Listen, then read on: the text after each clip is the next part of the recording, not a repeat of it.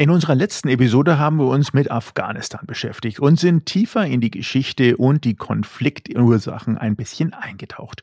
Die aktuellen Entwicklungen in Kabul bis hin zu den jüngsten Attentaten durch die Terroristen des Islamischen Staates sind sehr, sehr tragisch für die betroffenen Menschen, aber leider nicht überraschend. Wenn die Republikaner jetzt immer schriller den Rücktritt von Joe Biden fordern und auch hierzulande das Evakuierungsdrama um gefährdete Landsleute und afghanische Ortskräfte als dunkle Wolke über dem Bundestagswahlkampf schwebt und ja, je nach Sichtweise die halbe Bundesregierung samt Kanzlerin am besten zurücktreten müsste, wird auf den Rücken der Betroffenen in der Tat reflexartige Tagespolitik gemacht, aber leider wieder der längere Blick zurück auf Ursachen und Wirkungen von Jahrzehnten politischer Strategien und Entwicklung rund um Afghanistan vergessen und vermieden. So ist es. Und bei allen traurigen Fehlern und Fehleinschätzungen, die in den letzten Tagen, Wochen oder auch Monaten passiert sind, liegt die Ursache der Mission Impossible Afghanistan doch viel weiter zurück und eignen sich daher nicht wirklich für parteipolitische Scharmützel aktuell. Es ist natürlich Wahlkampf, aber dem ist es auch nicht geschuldet. Denn nicht ohne Grund erinnern die aktuellen Bilder doch sehr stark an das Ende des Vietnamkriegs 1973. Sollten Sie also unsere Episode 49 verpasst haben, möchten wir Ihnen diese sehr ans Herz legen. Das große und überwiegend sehr positive Feedback der Hörerinnen und Hörer hat uns sehr gefreut. 30 Minuten, die Ihnen hoffentlich Anregungen und Impulse geben, die Debatte um die aktuellen Ereignisse und die Zukunft Afghanistans jenseits der Breaking News etwas vertiefen zu können. Heute haben wir natürlich auch einen Grund zum Feiern und Themen jenseits von Krieg und Leid. Es geht um runde Jubiläen und um Gespenster. Bleiben Sie also dran und freuen Sie sich mit uns auf die heutige Episode der Turtle Zone Tiny Talks. Sie hören Turtle Zone Tiny Talks den Debattenpodcast zum Zeitgeist mit Michael Gebert und Oliver Schwarz. Es ist Montag, der 30. August und wir sagen guten Morgen und herzlich willkommen zur Episode 50 der Turtlezone Tiny Talks. Mein Name ist Michael Gebert und zusammen mit Oliver Schwarz begrüße ich Sie zu dieser Jubiläumsausgabe unseres Debattenpodcasts. Wow, 50 Episoden, 50 Wochen und 50 spannende Themen. Das letzte Jahr ist in der Tat wie im Flug vergangen und auch von mir ein fröhliches Guten Morgen. Schön, dass Sie wieder mit dabei sind. Oliver, erinnerst du dich denn noch an unsere Pilotepisode? Aber natürlich, wie könnte ich das vergessen? Wir haben über die Möhrenapotheke debattiert und über die Aktivisten, die immer mehr Druck ausüben, um Umbenennungen von Straßen, Gasthäusern, Hotels oder auch Apotheken nicht nur anzuregen, sondern zu erzwingen. Das Thema ist aktueller denn je und zeichnet sich auch dadurch aus, dass geschichtliche Hintergründe und Sprachforschung nur noch eine Nebenrolle spielen. Für Aktivisten zählt nicht der Ursprung eines Namens und ein gesellschaftliches Verständnis, sondern die unterstellte mögliche Empfängerwirkung einzelner Menschen. Ja, und dieses Prinzip gilt natürlich auch für die Cancel Culture, mit der wir uns in Episode 11 beschäftigt haben. Die Dimension geht aber über Umbenennungen weit hinaus und hat eine immense Sprengkraft. Shitstorms, Kampagnen, Boykotte und Löschaktionen richten sich sogar posthum gegen Autoren, Künstler, Philosophen und andere Persönlichkeiten. Im Namen einer vermeintlichen Political Correctness werden dabei immer häufiger die Grenzen überschritten. Fridays for Future war ebenso unser Thema wie der Generationenvertrag, die Rente oder die Frage, wo der erschreckende Hass auf Journalisten herkommt. Natürlich tauchte die Digitalisierung immer wieder fast schon wie ein roter Faden in zahlreichen unserer Debatten auf. Hm, auch nicht ohne Grund, denn wir haben ja nicht nur die Finger in die eigene Wunde gelegt und gefragt, ob Deutschland das digitale Schlusslicht in Europa sein will, sondern immer wieder über inspirierende Innovationsvorbilder auch gesprochen, die man in Skandinavien, in Israel oder auch in China finden kann. Und natürlich hat uns auch die Corona-Pandemie immer wieder beschäftigt und wird es vermutlich auch noch eine Weile tun. Aber auch die Geschichte der großen Religionsfeste, Weihnachten und Ostern waren Themen. Und Jan Masalek und Wirecard, Griechenland, das Tierwohl und unser Umgang mit Lebensmitteln. Und last but not least, technologiebezogene Themen, Trendthemen wie NFTs, Deepfake oder Trading-Plattformen. Kurzum, ein Blumenstrauß an wichtigen und relevanten Debattenthemen und alles andere als langweilig. Und seit zur 50. Episode der kleine Rückblick und der Verweis auf die Mediathek mit allen Episoden verziehen. Wir stoßen virtuell gemeinsam und mit Ihnen auf das Jubiläum an und freuen uns auf die nächsten 50 spannenden Themen.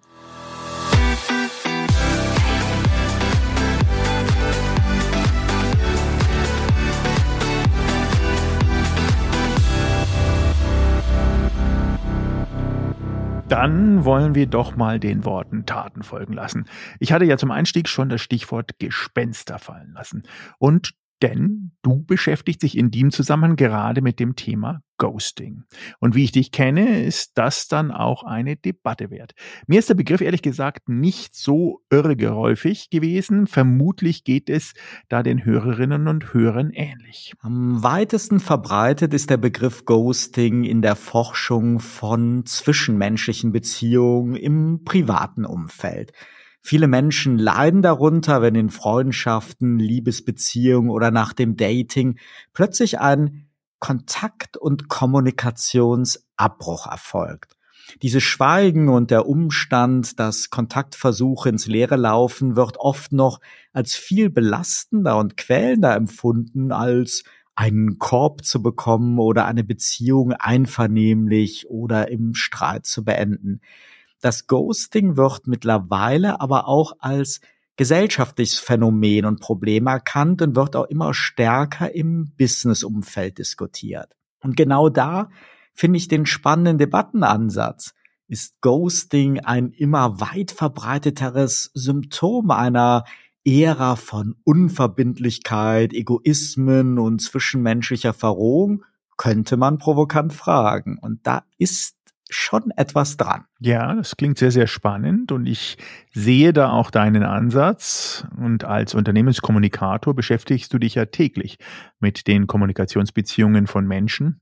Magst du uns denn trotzdem noch ein wenig tiefer in das Thema einführen und warum das Phänomen Ghosting gesellschaftlich relevant ist und wie du es im Businessalltag so wahrnimmst? Auch für dich muss ja es einen gewissen Impuls gegeben haben, warum du dich jetzt akut damit noch intensiver beschäftigst. Ja, sehr gerne. Ich, ich verfolge schon länger die verschiedensten Felder, in denen verstärkt das Thema Ghosting aufkommt. Schon seit einiger Zeit gibt es zum Beispiel ein Austausch und Klagen im HR-Bereich, dass es immer wieder und immer mehr jüngere Bewerber geben würde, die mitten im Bewerbungsprozess einfach abtauchen und für die Personaler dann auch nicht mehr erreichbar sind. Soweit so gut oder auch nicht gut könnte man sagen, das überrascht nicht völlig, da man als Unternehmen ja auch immer mehr lieblose Serienbewerbung bekommt. Spannend ist aber, wenn man auf die andere Seite der Medaille schaut. Und da werden die Stimmen immer lauter, die berichten, dass Arbeitgeber ghosten bzw. abtauchen. Bewerber Wochen oder Monate lang nichts hören oder so der mehrstufige Interviewprozess plötzlich stoppt und dann nur noch Funkstille herrscht. Gerade berufserfahrene Führungskräfte, die ärgern sich ja schon zu Recht über die lieblosen Standard-Absagemails. Aber gar nichts mehr zu hören ist schon wirklich eine Form von Respektlosigkeit, die ärgern kann. Und interessanterweise berichten auch etablierte Headhunter darüber.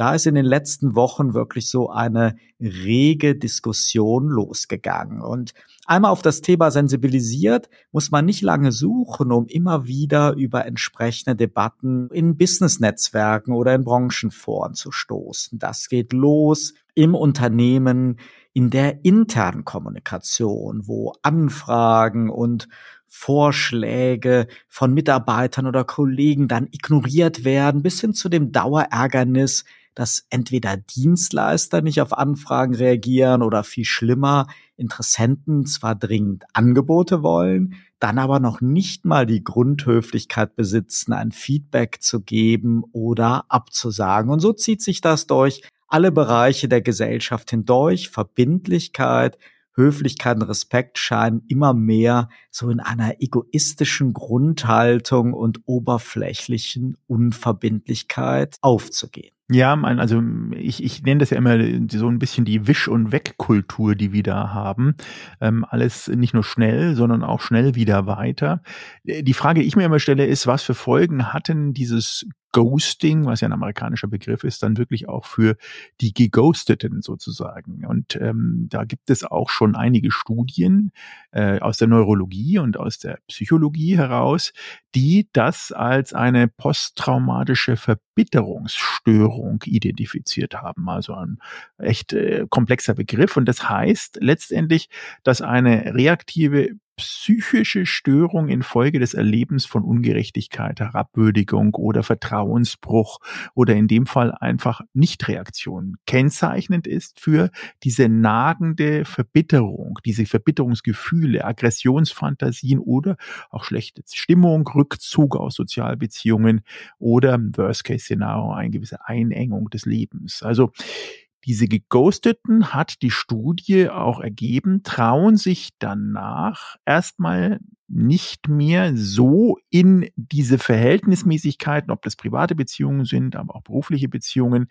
offen reinzugehen. Sie üben eine gewisse Zurückhaltung und ihre DNA es wird aus dieser Erfahrung im Beziehungsmanagement durchweg tief geprägt. Und ich glaube, das sollte uns aufhören lassen, dass also Ghosting nichts mit einem laxen, sagen wir mal, nicht reagieren zu tun hat im Bereich, wie du es angesprochen hast, HR, beruflich, aber auch privat, sondern dass es mit denjenigen, die geghostet sind, etwas tut, aber auch Umkehrschluss ähm, eine andere Studie zeigt, dass dieses Verhältnis zwischen Ghosting, also sozusagen aktiven Bestandteil, nicht zu reagieren und geghostet werden, in einer Art Twitter-Funktion funktioniert heißt, dass die Person, die geghostet wurde, auch ghostet und umgekehrt. Dass es dort eine Studie gab äh, mit 70 Studenten und Studentinnen in Kanada und dort wurde also innerhalb dieser Wechselbeziehung immer wieder ähm, wie eine Art Tanz zwischen Ghosting und geghostet werden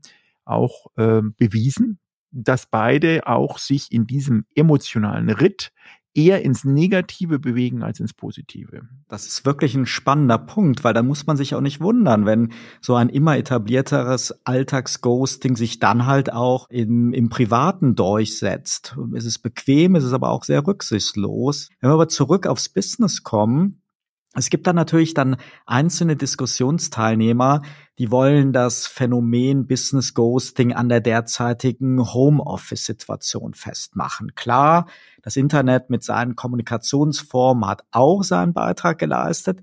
Ich finde aber trotzdem, dass man sich damit zu einfach macht. Eine Technologie, Social Media oder der Corona-bedingte Trend zum Homeoffice, die erklären für mich nicht, warum man nicht auch unter den neuen Formen der Kommunikation genauso respektvoll, höflich und verbindlich agieren kann. Kurzum, als Kommunikator sehe ich die Auswirkungen, Gefahren des Ghostings. Als Mensch und auch als Business-Profi will ich aber nicht verhehlen, dass ich diesen Trend enttäuschend bis ärgerlich finde, in dem Sinne, to whom it may concern, I'm not amused bin ich jetzt vielleicht eine übersensible Mimose aus den vermeintlich guten alten Zeiten oder kannst du, egal unter welchem Label, auch Ähnliches beobachten? Ja, ich glaube, deine Reaktion äh, wirkt daher, da du auch anderes gewohnt bist und im Zweifelsfall über deine Erfahrung, über die jahrzehntelange Erfahrung, die du hast im beruflichen, ähm, dort auch andere Eindrücke gewonnen hast. Ähm, ich habe noch einen anderen Punkt, den ich da ansprechen möchte, und das Thema Manipulation. Ich glaube, dass Ghosting auch in allen Beziehungen, beruflich und privat, manipulativ eingesetzt werden kann. Und ähm, diese man nennt es auch schon die Kunst des Ghosting, dass es dort wirklich auch Personengruppen gibt, die Ghosting bewusst und manipulativ einsetzen. Und das ist natürlich ein Level of Experience und Expertise, ähm, den ich ähm, wirklich ähm, extrem kritisch sehe. Ich muss natürlich ein wenig gerade rücken, dass ich zwar persönlich Ghosting für eine Unsitte halte, mich aber weniger aus eigener gekränkter Eitelkeit, sondern mehr als Unternehmenskommunikator damit beschäftige, denn im Business- oder auch HR-Kontext hat Ghosting natürlich vielfältige Gründe. Und es kann also durchaus auch ein sogenanntes fahrlässiges Ghosting sein. Es klingt zwar netter, ist aber nicht genauso desaströs, da es ja von entweder Überforderung oder noch schlimmer von schlichtweg schlechter Organisation zeugt. Es ist aber auch neben der Überforderung oft ein Desinteresse, manchmal aber auch, du hast es eben angedeutet, auch so eine Macht- und Manipulationsfrage viel häufiger, aber sicherlich im Business auch so der Wunsch, Konflikte und Probleme zu vermeiden. Und da nähern wir uns schon wieder sehr dem Ghosting in privaten Beziehungen an. Aber selbst wenn wir es einfach mal als gegeben hinnehmen, dass manchen Businessmenschen es schwerfällt anzurufen und zu sagen, dein Angebot war nicht passend, mein Budget ist zu klein oder sorry, mein Chef hat das Projekt abgebügelt, dann erklärt das immer noch nicht den Image-Schaden, den selbst namhafteste Firmen in Kauf nehmen, wenn sie als potenzieller Arbeitgeber Bewerber-Ghosting betreiben. Das ist genauso unsinnig, wie wenn der CEO auf einer Mitarbeiterversammlung zu Ideen an seine persönliche Mailadresse aufruft und von der Kultur der offenen Tür spricht, dann aber Mitarbeiter froh sein können, nach Wochen von einer ganz anderen Abteilung eine unverbindliche E-Mail mit vielen Floskeln zu bekommen. Und als Kommunikator rate ich immer dazu, die Anzahl der Kommunikationskanäle so reduziert zu halten, dass ich auch angemessen und verbindlich darauf reagieren kann und die Unsitte, Prozesse erst dann zu etablieren, wenn das Desaster schon da ist, spart auch nur vermeintlich Geld. Man kann es drehen und wenden, wie man will. Sehr häufig geht es um Respekt.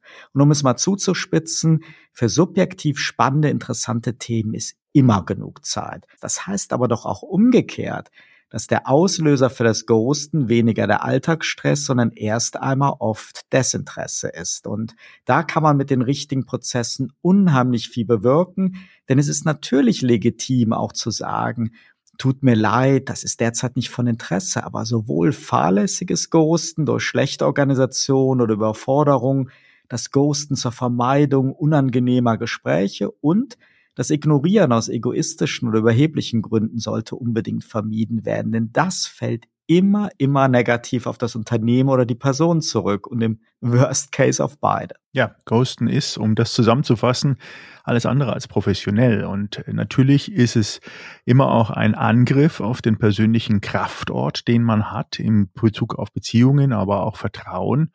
Und man sollte dort vielleicht wieder zurückkommen und ähm, so viel Mann oder Frau sein, auch unangenehme Reaktionen klar zu kommunizieren über die gleiche Kommunikationslinie, die man vorher eingeschlagen hat. Denn es gibt wirklich auch noch eine Welt jenseits von dem Like-Button und dem Forwarden, sondern die direkte angesprochene Kommunikation, in dem Fall der Goldstandard, auch live zu treffen. Und ich bin großer Freund von Live-Treffen und wenn das nicht geht, Corona-bedingt, kann man sich auch telefonisch den Hörer abheben und jeder hat 24 Stunden am Tag und jeder sollte in der Lage sein, diese Zeit auch dahingehend zu nutzen, sobald man Kommunikation mit anderen Menschen auch aufnimmt und die intensiv beziehungsweise ehrlich führen möchte. Insofern glaube ich, ist Ghosting nicht unbedingt ein Phänomen unserer Zeit. Es ist definitiv erhöht und mehr geworden in der Umsetzung durch die Leichtigkeit der Kommunikationsmethodik und auch die Tools, die wir haben. Und natürlich auch durch den Aktionismus im Businessumfeld, den du angesprochen hast. Mal etwas auszuprobieren, aber gleichzeitig sich nicht in der Lage zu finden, auch hinten dran das Backoffice zu managen und auch wirklich zu sagen, was mache ich denn dann wirklich mit den ganzen tollen E-Mails oder mit den Anregungen oder den direkten Nachrichten. Geht Ihnen das Ghosting auch auf den Geist? Wie sind Ihre Erfahrungen? Haben Sie sich auch schon selber beim Ghosting ertappt oder das Business Ghosting erlebt? Lassen Sie uns gerne an Ihren Erfahrungen teilhaben. Wir freuen uns auf Ihre Nachrichten, gerne auch als Sprachmitteilung über WhatsApp. Wir machen nun eine kurze Sommerpause und melden uns dann am 20. September mit der Episode 51 und spannenden neuen Debattenthemen wieder zurück. In diesem Sinne bleiben Sie uns treu und genießen Sie die Zeit. Wir freuen uns, wenn Sie dann wieder mit dabei sind. Turtle Zone Tiny Talks Der Debattenpodcast mit Michael Gebert und Oliver Schwarz. Immer zum Wochenstart auf allen Podcast-Plattformen und auf turtlezone.de.